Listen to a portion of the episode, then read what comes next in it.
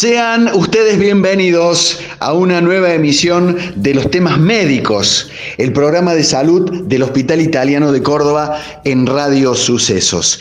Y la vuelta por los consultorios y los especialistas, hablando claro en este año tan particular de lo que nos pasa, de la pandemia, de la incertidumbre, del confinamiento, nos lleva a golpear la puerta en el servicio de ginecología del hospital. ¿Por qué?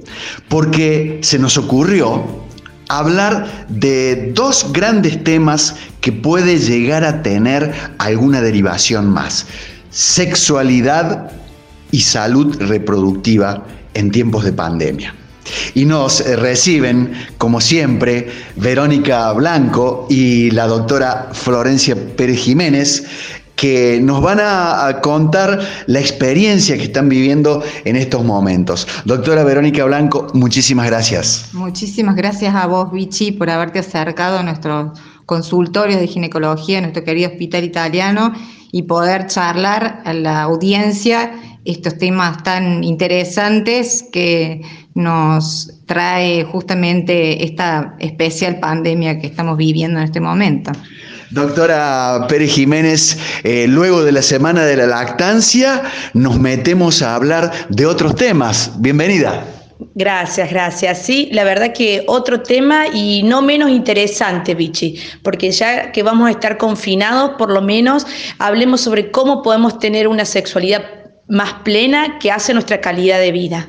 Y también vamos a estar eh, conversando sobre aquellos puntos que no se deben dejar pasar. Eh, enfermedades de transmisión sexual. Vamos a hablar de salud reproductiva en tiempos de pandemia. Atención muchachos, que tenemos también un capítulo de urología para ustedes. Y la anticoncepción. ¿Cómo estamos?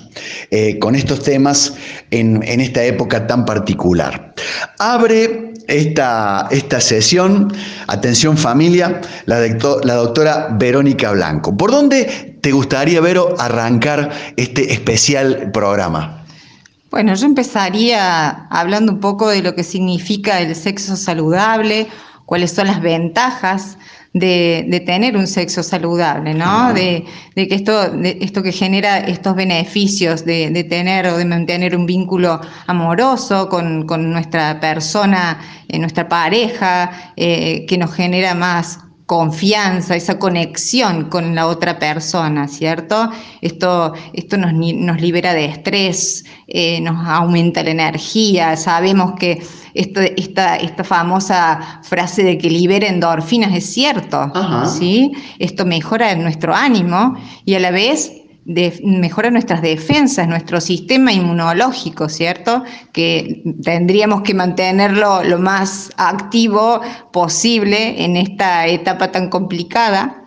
Entonces, eh, todos estos son beneficios, además de, que eh, tratar de mantenerlo con cierta regularidad, porque esta época es muy complicada, ya sabemos eh, en este contexto de que la familia convive todo el tiempo, que por ahí los espacios no se encuentran, eh, que el ánimo no es el mejor, hay gente muy preocupada, hay gente que se ha quedado sin trabajo, entonces todo este tipo de estrés y de preocupaciones generan que de pronto no haya ganas. Correcto. Mm, o que pasamos mucho tiempo juntos, pero el, no podemos fabricarnos el tiempo para la sexualidad. No, no encontramos el momento, ¿sí? Entonces es recomendable poder hacerlo, porque el encontrar el momento y el tratar de no perder esto eh, genera eh, como un círculo o un feedback que se dice positivo. ¿Qué quiere decir? Que si nosotros mantenemos cierta regularidad de, las relaciones amorosas este, o sexuales, eh, esto eh, genera que, haya más ganas de pronto, ¿sí? que no baje ese líbido. Cuando esto no sucede, bueno, eh, se genera lo contrario, este feedback negativo, esta astenia, este cansancio, este no tengo ganas y como no tengo ganas no lo hago y como no lo hago no tengo ganas. Entonces esto eh, perjudica eh, a la pareja, perjudica a la persona en la autoestima, en, en, este estrés general, esta, esta presión que sentimos permanentemente. Entonces también hay que tener en cuenta otras cuestiones, ¿no es cierto? De, por ejemplo, nosotros lo vemos bastante en consultorio a las mujeres eh, en la etapa del climaterio, en la ah, menopausia, ¿sí? Que de pronto eh, también esta disminución de la libido se ve más frecuentemente y esto se acompaña eh, muchas veces de sequedad vaginal, eh, de dificultad para mantener relaciones por dolores. Entonces esto se puede tratar, esto la gente, las mujeres deben saber que esto se debe tratar, no es que se pueda tratar, se debe tratar. Entonces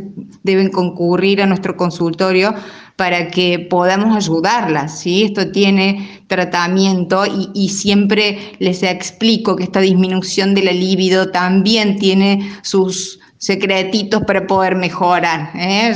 Yo, siempre les, les trato de incentivar, no tenemos magia, ¿eh? por ahí los hombres tienen una pastillita mágica que nosotros a veces no tenemos, si bien hay unos nuevos implantes que tienen su, su indicación y sus contraindicaciones. Este, también existen otras eh, formas de tratar de activar este, este líbido que, viene un poco en baja en esta época, ¿no? Eh, doctora Verónica Blanco, ¿nos, quiere decir que, que en el cuerpo humano lo que no se usa se atrofia? Tal cual, así es, Vichy. Lamentablemente así es. Entonces lo que tenemos que tratar de hacer es activarlo y activarlo de la forma en que cada uno sabe que se puede activar. Nada está mal, cada pareja es un mundo, cada uno se conoce, entonces está perfecto, yo siempre les digo a mis pacientes, está perfecto utilizar el método que te venga bien. ¿Qué sé yo? Hay muchos métodos, ¿cierto? Por ejemplo, uno puede leer un libro que, esté bueno y que te incentive. Hay películas, hay eh, autoestimulación, hay, hay muchas formas y nada está mal si te hace bien. Eso es lo que hay que tratar de hacer hincapié. No, no nada está mal en el propio cuerpo y, en, tratar de satisfacerse y satisfacer al otro. Entonces, eh, quitarnos un poco los cucos o los mitos y tratar de, de, pasarle bien, de tener un buen momento, ¿sí? Eh, fíjate, eh, doctora, que eh, venimos de hablar con los muchachos de urología y nos decían exactamente lo mismo con los órganos sexuales masculinos. Al, haber el, confinamiento llevado a la reducción del número de relaciones, también hay cierto em, atrofia de los órganos sexuales masculinos, como nos lo estás relatando en el aspecto de la mujer. Sin duda, sin duda. Entonces, eh, e, esa es la, idea, tratar de mantener esta regularidad y que se vuelva, como decíamos, un, círculo positivo que no, que no decaiga, como, como diríamos, este, porque bueno, tenemos muchas razones como para, en realidad, para sentirnos agobiados y, que, que falten las ganas, pero hay que hacerse un, momento en, en la cabeza y en el cuerpo como para que esto eh, pueda eh, mantenerse. Eh, doctora, está estupendo todo lo que nos está diciendo, pero me parece que está hablando para aquellos que tienen pareja estable, para aquellos que tienen em, la posibilidad de hacer el sexo confiable, el sexo junto a una persona conocida. Pero le diría que la mitad de las personas que nos están escuchando están esperando que yo le pregunte, ¿y cuando uno no dispone de ello? es una pregunta interesante y un poco complicada en esta, en esta etapa de pandemia porque justamente tenemos esta contraindicación de, de, relacionarnos con gente que no conocemos, este distanciamiento que tenemos, en fin, eh, Flori. Em, la doctora, la doctora eh, Florencia Pérez Jiménez eh, levanta la mano, claro. imagínense que estamos aquí en el consultorio manteniendo las distancias, entonces yo me tengo que arrimar hacia donde está ella porque quiere participar.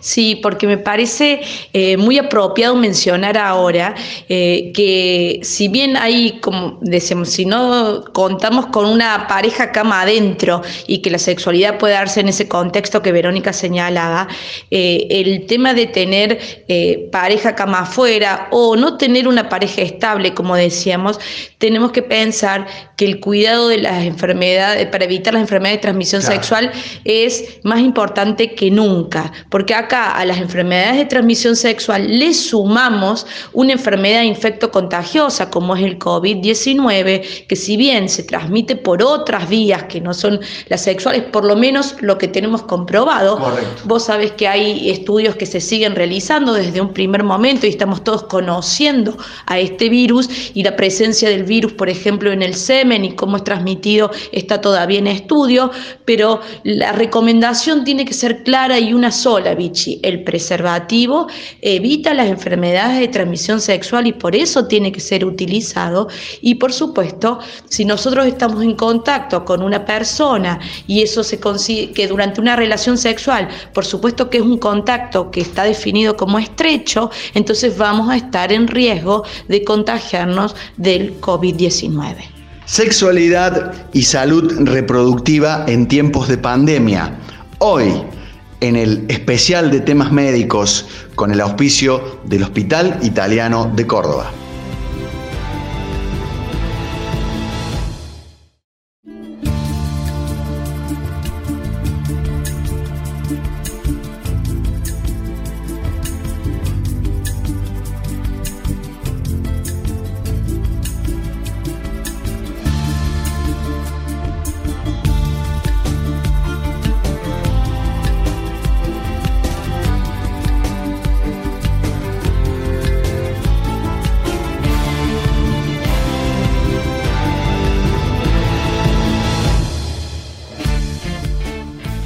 Aquí sucesos, aquí los temas médicos con el auspicio del Hospital Italiano de Córdoba. Y en la vuelta que venimos dando este año tan particular, eh, hemos llegado al consultorio de ginecología y nos atiende la doctora Verónica Blanco y la doctora Florencia Pérez Jiménez.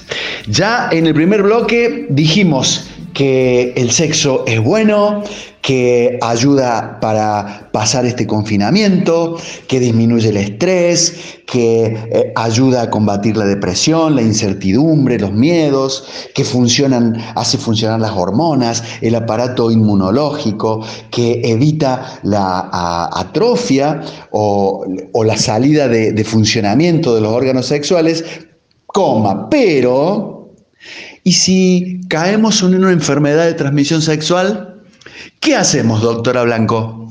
Bueno, es muy importante esta pregunta, Vichy, porque hay eh, motivos de consulta como este que acabas de decir que no pueden ser diferidos. ¿sí? De pronto, si la paciente se ve o se encuentra algún tipo de lesión en la vulva, algo que le llama la atención, algún ardor, dolor, eh, alguna ampollita, alguna úlcera, esos son tipos de consulta que, bueno, que necesitamos en realidad que la paciente concurra. Es muy importante que vengan a vernos al consultorio porque pueden ser consultas importantes, ¿no? Entonces, este, es muy importante poder revisarlas, poder verlas, porque nosotros tenemos el beneficio este de la videoconsulta, que nos salva mucho en muchas situaciones, pero en estas situaciones en las cuales debemos revisar a la paciente, la paciente debe concurrir al consultorio. Este, y también hay otro tema que no debemos olvidar, que son aquellas pacientes que ya vienen en algún control más seguido del, del habitual por alguna patología que tengan o el, control de, que hayan tenido, por ejemplo, HPV, que vengan en sus controles este, un poquito más eh, regulares o más eh, cercanos que los controles anuales habituales. Entonces, también es importante que no los pierdan, porque si bien esta, esta pandemia eh, tratamos por ahí que no, no vengan sin necesidad del hospital, como se está prolongando tanto, bueno, tampoco debemos perder esos controles de Papa Nicolau, de colposcopía en aquellas pacientes que sean de riesgo o que lleven un control un poco más, eh, seguidito que el resto, ¿no?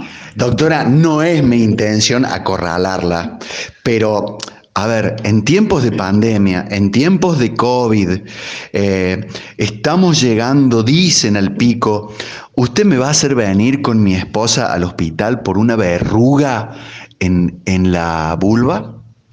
No, en realidad, este, de pronto sería bueno, quizás con una videoconsulta, como recién decía, paciente se comunique en primera instancia para decirnos, ¿sí? De pronto es una sola verruguita, chiquitita. Yo puedo decirle a la paciente, mírala, contrólate y vemos. ¿Eh? Vemos el mes que viene o vemos el otro mes. Si esto no se modifica o, no ves ningún cambio, podemos quedarnos tranquilos, ¿sí? Ahora, si la paciente me dice que empezó siendo una verruguita y de pronto se fue diseminando y ahora tiene 10 verruguitas, yo le diría, vení, porque esto se está como autoinoculando y podemos hacer un tratamiento a lo mejor en consultorio y frenar la cosa ahí.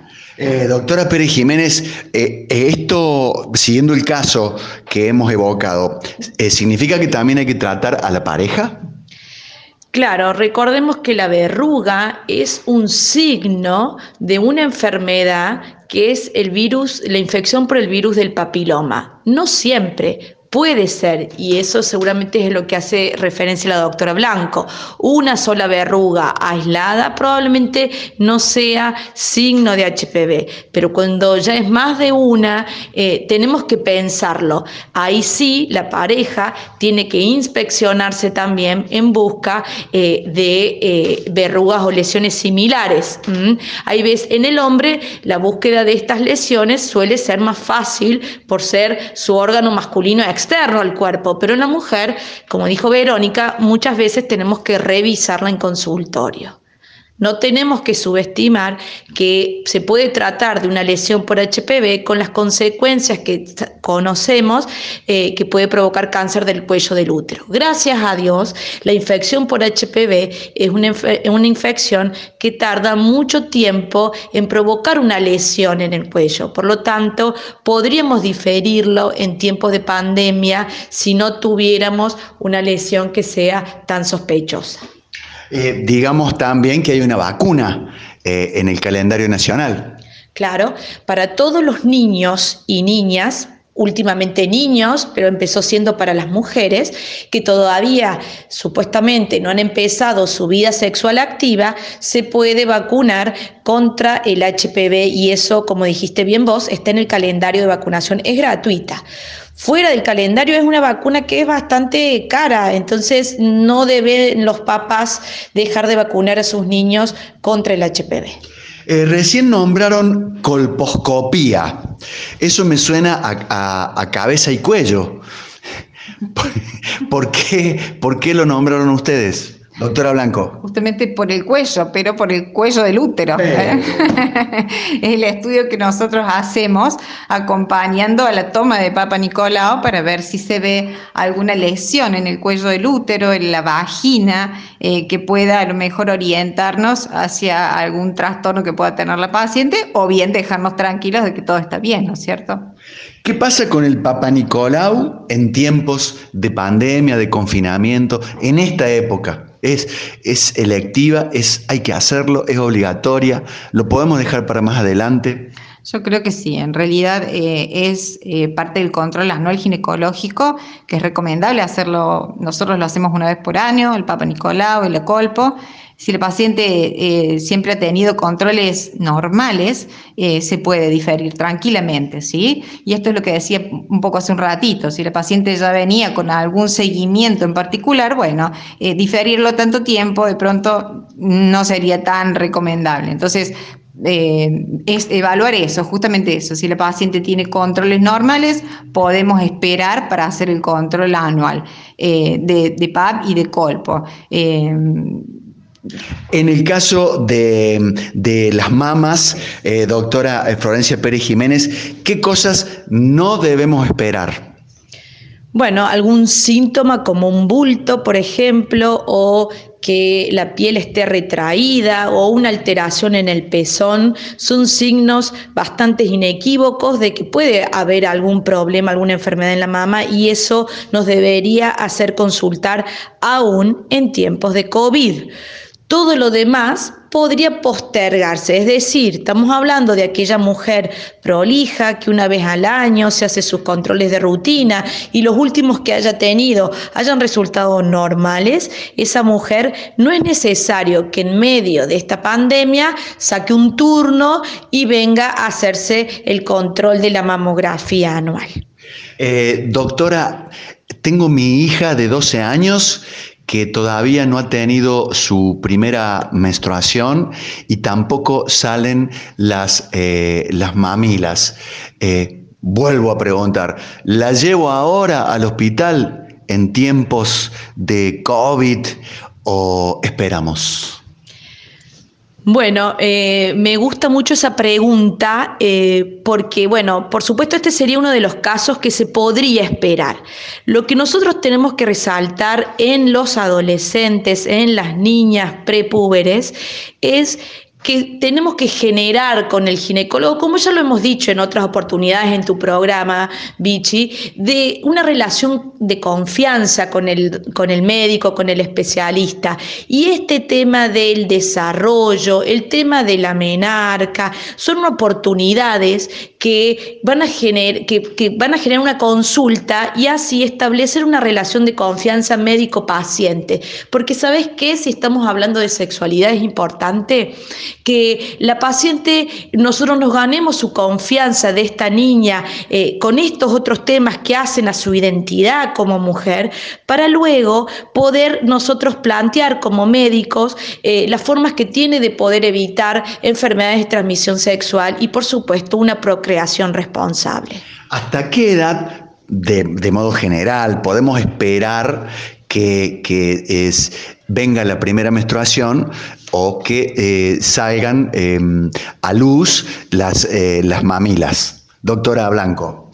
Bueno, en realidad em, la edad en que aparecen todos estos cambios en la sexualidad de las niñas eh, suele ser en la etapa de la preadolescencia, entre los 9, 10, 11, 13 años, pero sabemos perfectamente que hay niñas que se desarrollan un poquito más tarde y bueno, podemos esperar este, controlándolas hasta los 17 años, más o menos, hasta esa edad. De, todos modos, eh, em, en este tipo de pacientes, nosotros vamos haciendo un seguimiento y vamos viendo qué tipo de desarrollo tiene, ¿sí? si la niña viene desarrollándose normalmente eh, y viene haciendo eh, un desarrollo progresivo. Nosotros, según este, en qué etapa del desarrollo esté, nos vamos dando cuenta más o menos cuánto le faltaría para llegar a su menarca. Salud reproductiva y sexualidad en tiempos de pandemia. ¿Qué está pasando con la anticoncepción? ¿Cómo evitar en estos tiempos embarazos indeseados? En el próximo bloque de los temas médicos.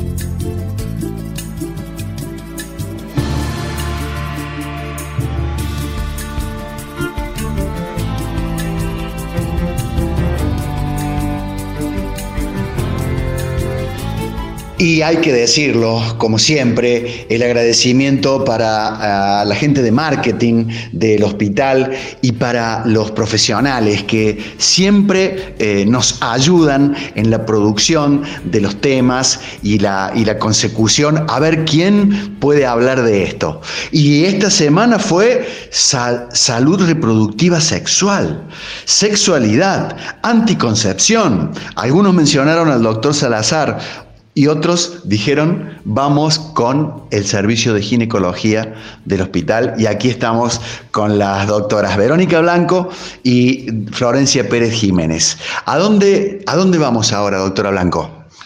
Y yo diría que un tema muy interesante es poder hablar eh, en cuanto a lo que decíamos de la sexualidad responsable ahí deberíamos mencionar a la anticoncepción, que es un tema que no debe faltar eh, y es, yo diría que siempre un motivo de consulta que no se puede diferir aún en tiempos de pandemia, ¿sí? Eh, eh, los embarazos no deseados hay que evitarlos, por supuesto, y tenemos muchas formas de evitarlos.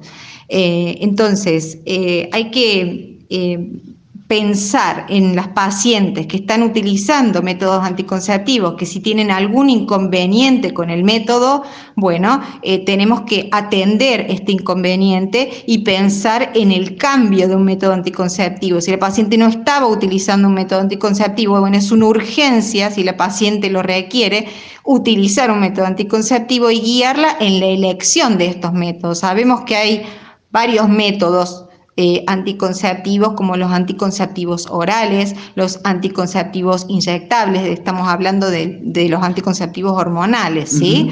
este, también tenemos los anticonceptivos de larga duración reversibles, como son los DIU, los DIU de liberación hormonal, los implantes subdérmicos. Entonces, em, bueno, eh, todo este tipo, este, este abanico de posibilidades de anticonceptivos y, nunca debemos dejar de, pensar en el preservativo, por supuesto, ¿no? que yo siempre hago mucho hincapié, además del método hormonal, el método de barrera, o sea, el doble método para evitar el contagio de enfermedades de transmisión sexual. ¿sí? Doctora, eh, los, los óvulos anticonceptivos sirven? Y los óvulos anticonceptivos es un método ya em, un poco antiguo, si se quiere, eh, habiendo tanta nueva eh, farmacología en los métodos eh, actualmente utilizados, medio que han caído en desuso, por decirlo así. Em, entonces, como te decía, em, en cuanto a, al puede haber alguna necesidad de cambio en los métodos anticonceptivos, porque ¿qué puede pasar? Que la paciente no, no pueda comprar eh, el, anticonceptivo ahora todos los meses, sabemos que estamos pasando por una situación económica especial, entonces se puede pensar en cambiar ese método anticonceptivo, como pueden ser las pastillas o el anticonceptivo oral, eh, en algún método anticonceptivo de larga duración, ¿sí? Es, muy importante eh, eh, que la paciente se sienta y permanezca protegida. Estos anticonceptivos reversibles de larga duración, como puede ser un DIU, se pueden colocar perfectamente en cualquier centro de salud. Es muy importante que el profesional eh, atienda este tipo de consulta y pueda guiar a su paciente para poder ayudarla. Eh, existen, como decíamos, eh, se usa mucho en las, pacientes adolescentes también el tema del implante que estaba disponible en la parte pública en forma gratuita, como también el, uso de los, de los DIU. son métodos que se pueden usar y se pueden usar a cualquier edad. Y en esto hago hincapié en que hay, hay em, elecciones de, métodos eh, en algunas oportunidades, pero pensemos que peor es no utilizar un método. Entonces, eh, apuntemos al método que tengamos a mano, eh, tratemos de que sea el mejor para esta paciente, pero no dejemos de utilizarlos. Doctora Pérez Jiménez. Me parece que nada predispone mejor a una mujer para una sexualidad plena que el hecho de saber que está cubierta de la posibilidad de un embarazo no deseado. Entonces, por eso la importancia de contar con un método seguro. Y de enfermedades de transmisión sexual, como si fuera poco. Clarísimo. Por eso seguimos pregonando el uso del preservativo. Doctoras, ¿y la famosa pastilla del día después? Bueno, Vichy, esa es, una pregunta interesante eh, pensando en esto de que puede fallar el método anticonceptivo o puede haber una relación no cuidada. Entonces es un método que hay que tener en cuenta porque es un muy buen método que podemos tener a mano eh, en los centros de salud, en los hospitales. Eh, incluso la paciente puede tenerla como un SOS de pronto en, en, su cajón de la mesa de luz. Es, algo que eh, deben tener en cuenta porque si llegan a tener una relación no cuidada, el hecho de utilizarla lo antes posible puede prevenir un embarazo no deseado, ¿sí? Em, no es conveniente que lo utilicen como un método constante de anticoncepción, pero eh, ¿qué pasa? Si tenemos una relación no cuidada, debe utilizarse y no hay que tener miedo eh, de pronto en utilizarla más de una vez si tenemos la mala suerte de volver a caer en otra relación eh, con un accidente de, de preservativo o como sea que no haya podido ser correctamente cuidada, en volver a utilizarla, porque si bien la eficacia del anticonceptivo de emergencia va disminuyendo conforme a la frecuencia en que se vaya utilizando, que quede bien en claro que es mucho peor no hacer nada que tomarlo eh, frecuentemente, ¿sí? Entonces, vuelvo a insistir, no es un método para tomarlo como eh, un método continuo, pero sí es un método eh, que puede ayudarnos a evitar un embarazo no deseado y además tenemos que sacarnos este mito de la cabeza que muchas veces o muchas personas tienen de que puede llegar a ser abortiva, ¿sí? Eh, la pastilla de emergencia no es abortiva, impide que el óvulo tome contacto con el espermatozoide. Entonces, eh, genera un montón de cambios en el organismo para que eso no suceda. Pero si la persona la, la mujer ya ha ovulado y el espermatozoide tomó contacto con ese óvulo, ya no hay marcha atrás. Eso es importante que también lo sepamos. No es que el anticonceptivo de emergencia vaya a revertir esa situación. Si el embarazo ya se gestó, ya está. Eh, doctora, ¿hasta cuánto tiempo luego de la relación sexual eh, sirve la, eh, la administración de la pastilla del día después? Se recomienda que se tome apenas se pueda, pero dentro de las primeras 72 horas de la relación no cuidada. Em, no podemos irnos de la anticoncepción sin eh, mencionar la, ligadura de trompas. Eh, no sé si en tiempos de pandemia, en tiempos de confinamiento, buenas, vengo a, ligarle las trompas. Eh, ¿Cómo es el tema, doctora Pérez Jiménez? Bueno, la ligadura tubaria es un excelente método de gran eficacia y como dijo Verónica, eh, serían estos métodos a largo plazo que en el medio de la pandemia nos vendrían muy bien. Eh, sí es una cirugía de baja complejidad, de corto ingreso hospitalario, es decir, la paciente que se somete a una ligadura tubaria tiene alta en el mismo día eh, lo cual lo hace eh, muy factible de realizar aún en tiempos de pandemia. Por supuesto, todo está sujeto a eh, a, los picos de contagios que tengamos en la ciudad eh, en determinado momento de la pandemia. Mm, actualmente, por ejemplo, en el hospital eh, estamos operando solamente las cuestiones oncológicas y de urgencia, difiriéndose para después de, este pico de contagios las cirugías programadas como sería una ligadura tubaria.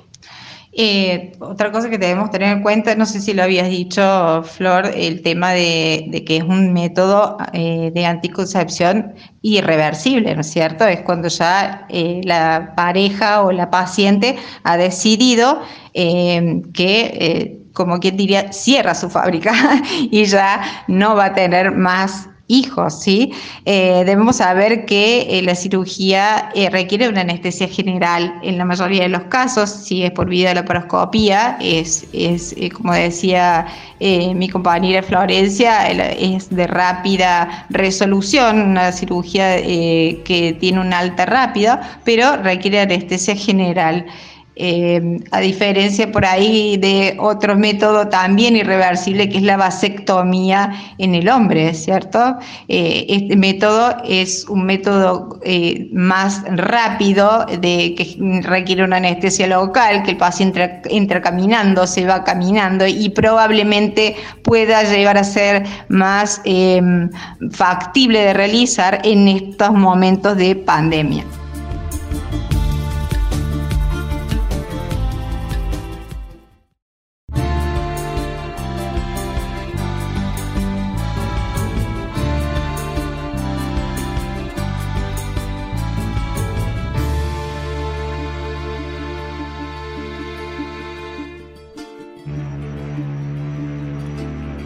Como siempre ocurre cuando la nota es interesante, se va volando y así nos tenemos que ir del servicio de ginecología para dejarlas trabajar a las doctoras Verónica Blanco y a la doctora Florencia Pérez Jiménez. Eh, ah, deben haber quedado tantas preguntas de los oyentes, se las vamos a hacer llegar, obviamente, y recuerden el servicio de telemedicina del hospital 410-6500 para canalizar desde allí la consulta. 410-6500. Estoy amamantando. ¿Puedo quedar embarazada? Responde la doctora Pérez Jiménez. Sí, claro, se puede. Por supuesto que hemos hablado de que la lactancia materna disminuye los ciclos ovulatorios, es decir, la mujer es menos fértil, se amamanta. El tema es que esa efectividad, si tomamos la lactancia como una anticoncepción, va de la mano de la cantidad de leche que el bebé tome. Entonces, no es la misma efectividad de la lactancia cuando el bebé es alimentado con lactancia exclusiva que si ya tiene incorporados otros alimentos. Se pueden producir ciclos ovulatorios es decir, la mujer puede ovular, por lo tanto, se requiere un método anticonceptivo adicional en el tiempo de la lactancia. Eh, doctora, venía tomando los comprimidos eh, anticonceptivos y dejé de tomarlos por dos días y he tenido una relación sexual. Bueno, esos son los motivos de consulta que no deben ser diferidos y que los pacientes pueden evacuar a través de las videoconsultas o como, como pueda la paciente llegar a tener contacto con su médico de cabecera o el médico que esté para atenderla en ese momento. Hay formas de poder ayudar a esta paciente sin que ocurra, bueno, un embarazo no deseado, por supuesto. El semen o, los líquidos eh, vaginales son portadores del COVID-19? Ese es un tema, Vichy, que en realidad está en estudio. Eh, se decía que aparentemente no, pero creo que en este tema COVID-19 no podemos descartar absolutamente nada. Eh, resumen del programa para aquellos que han sintonizado tarde. Sexualidad es buena siempre, aún en tiempos de pandemia. Sí, claro, Vichy. Eh, la sexualidad es buena, es saludable, debemos tratar de mantener este vínculo eh, en, este, en esta situación tan particular, eh, tomando las ventajas de, este sexo saludable y responsable. A ver si aprendimos, vamos a nombrar una, una ventaja cada uno. disminuye el estrés mejora la calidad de vida. Eh, libera estas sustancias llamadas endorfinas que refuerzan nuestra, nuestro sistema inmunológico, nuestras defensas. Eh, mejora la depresión y la salud mental. Nos amiga con nosotros mismos. Y nos conecta más con nuestra pareja y nos hace un programa de, temas médicos en Radio Sucesos. No dejar de consultar si aparecen cuestiones nuevas en el organismo. Así es, estamos a disposición siempre que nos necesiten para eh, todo lo que tenga que ver con el aparato genital, mamario, estamos eh, en el hospital atendiendo y recordemos nuestras consultas por telemedicina que en estos tiempos de pandemia pueden ser de mucha utilidad. No eh, aflojarle a la anticoncepción. Seguro, sin duda. Eh, cualquier consulta que tengan o cualquier duda es muy importante realizarla a tiempo y, bueno, siempre tener en cuenta que no hay que dejar de utilizar los métodos anticonceptivos si no se desea un embarazo. Hay muchas posibilidades para poder eh, ayudar a todas las pacientes a, cuidarse como, como se debe. Doctora Pérez Jiménez, muchísimas gracias, como siempre, por atendernos en el, en el servicio de ginecología. Gracias a vos, Vichy.